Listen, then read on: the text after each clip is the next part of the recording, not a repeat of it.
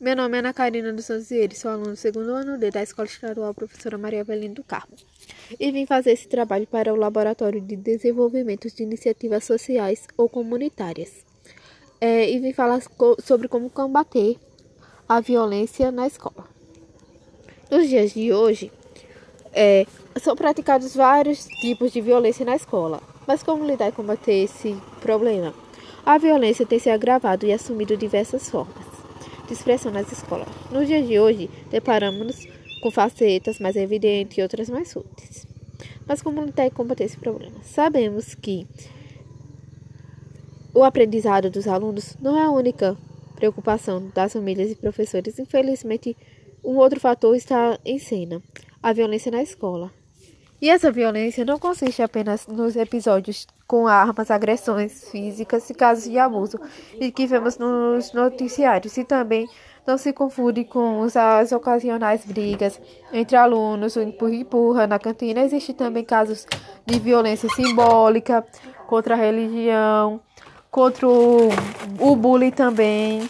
Existem vários tipos de violência.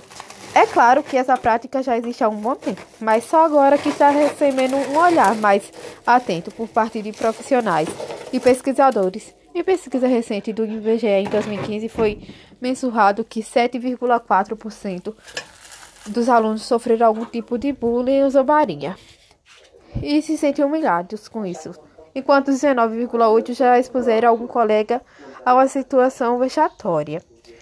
É, Para combater essa violência, tem que manter um, um diálogo muito aberto com os alunos, de modo geral. É porque a violência é miúda. O que acontece nas escolas é bastante discreta, mas pode vir em, à tona com suficiente conversa com os alunos. Além de ter, de alinhar-se a família, ouvir como é prevenir. Enfim, tem que costumar ver pistas que os alunos dão comportamento é, tipo de não conversar, se sentir excluído, não querer andar com ninguém. Os professores e os funcionários das escolas precisam se manter atentos às ocorrências de brincadeiras ou piadas carregadas de preconceito entre alunos. Geralmente, o agressor investe contra algum colega, possivelmente contra um mais tímido, reservado, ou que sofre alguma doença. Enfim porque o agressor tem que tem que ser conscientizado que isso não é bom.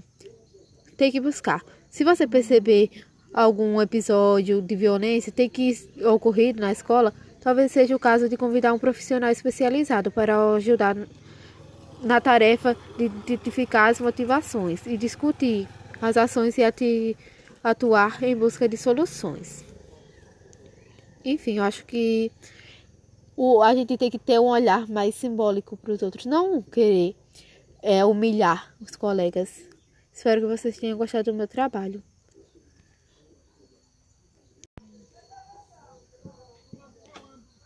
Meu nome é Ana Karina Santos Vieira e sou aluna do segundo ano D da Escola Estadual Professora Maria Velha no Carmo e vim fazer trabalho para o Laboratório de Iniciativas Sociais ou Comunitárias e vim falar como combater a violência no, na escola. É, nos dias de hoje, são praticados diversos tipos de violência na escola. Mas como lidar e combater esse, esse problema?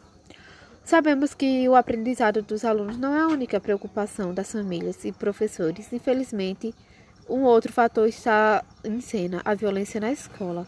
Essa violência não consiste apenas nos episódios com armas, agressões físicas e casos de abuso que vemos no noticiário, e também não se confunde com as ocasionais brigas entre alunos e empurra-empurra nas cantinas, mas sim em violências de casos de violência simbólica que ocorreu o tempo todo. Podemos citar o bullying como um exemplo disso.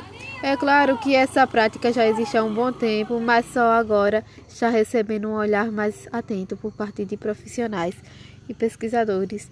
Em pesquisa recente do IBGE, em 2015, foi mensurado que 7,4% dos alunos sofreram algum tipo de zombaria ou bullying se sentem humilhados com isso, enquanto 19,8% já expuseram algum colega em situação de fechatória. É claro que não existe uma fórmula capaz de acabar com essa prática automaticamente, porém há algumas medidas que podemos tomar como prevenção. Convidamos manter um diálogo aberto com os alunos. De um modo geral, a violência miúda que acontece nas escolas é bastante discreta, mas pode vir a ser noviça o suficiente para gerar sofrimento e aprisionar as vítimas no silêncio. A escola precisa ser reconhecida pelos alunos e seus colegas como um ambiente social seguro. Por isso, mantenha canais de comunicação sempre abertos com os alunos e sua família. Observe as, ainda as mudanças de comportamento, como deixar de se alimentar ou ficar mais quieto. O recluso. Esse pode ser alguns sinais de que algo não está indo bem na vida de crianças ou adolescentes. Alinhe-se às famílias. Você já viu ou já ouviu dizer que é melhor prevenir do que remediar. Ditados populares costumam dar pistas de sabedoria, e nesse caso a prevenção vale ouro. Assim, se encontrar indícios de que o aluno vem sofrendo qualquer violência, comunique à família imediatamente, pois as violências miúdas podem dar a expressões mais graves. Os professores e funcionários das escolas precisam se manter atentos à ocorrência de brincadeira ou piadas carregadas de preconceito entre os alunos. Geralmente, o agressor investe contra algum colega, possivelmente contra um mais tímido ou reservado. Enfim, busque a conscientização. Se você perceber que o episódio de violência tem ocorrido em sua escola, talvez seja o caso de convidar um profissional especializado para auxiliar na tarefa de identificar as motivações, discutir as ações e atuar em uma, solu uma solução. Esse foi o meu trabalho, espero que vocês tenham gostado. Meu nome é Ana Karina dos Santos Vieira, sou aluna do segundo ano D da Escola Estadual Professora Maria Evelyn do Carmo. Irei apresentar o trabalho do Laboratório de Iniciativas Sociais com o tema Como combater a violência no ambiente escolar. Assim como acontece com a sociedade, a escola não está imune à violência social e acaba sendo um espelho dessa realidade. Mas a violência nas escolas, à medida que põe em risco a ordem, a motivação, a satisfação e as expectativas dos alunos e do corpo docente, tem efeitos graves sobre elas, contribuindo para o insucesso dos propósitos e os objetivos da educação, do ensino e do aprendizado. A conclusão é que, diante de um ambiente conturbado e vulnerável, a escola perde suas características e suas funções essenciais de educação, socialização, promoção de cidadania e do desenvolvimento pessoal.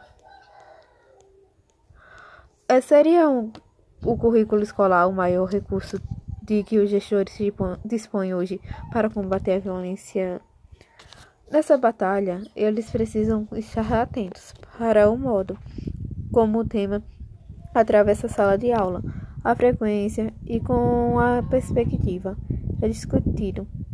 A, a problematização das seguintes perguntas vai ajudar os estudantes a entender o assunto e refletir sobre ele.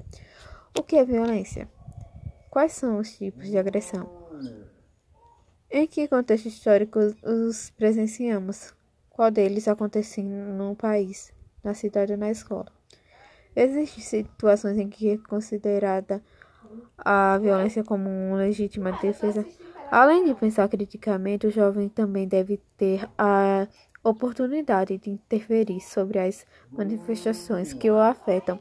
Aí é que entra um segundo aspecto, que precisa ser desenvolvido com todas as etapas da escolaridade, a criação de dispositivos de mediação de conflitos ou de ações que estimulem o protagonismo estudantil, a fim de ensinar como gerenciar diversas situações de forma democrática e justa. São bons exemplos. Assembleias frequentes envolvendo pais, alunos e docentes, a criação de um grêmio estudantil, o desenvolvimento de campanhas de conscientização, manifestação públicas em redes sociais, é, a ajuda com psicólogos para conversar com os alunos. Esse foi o meu trabalho. Espero que vocês tenham gostado.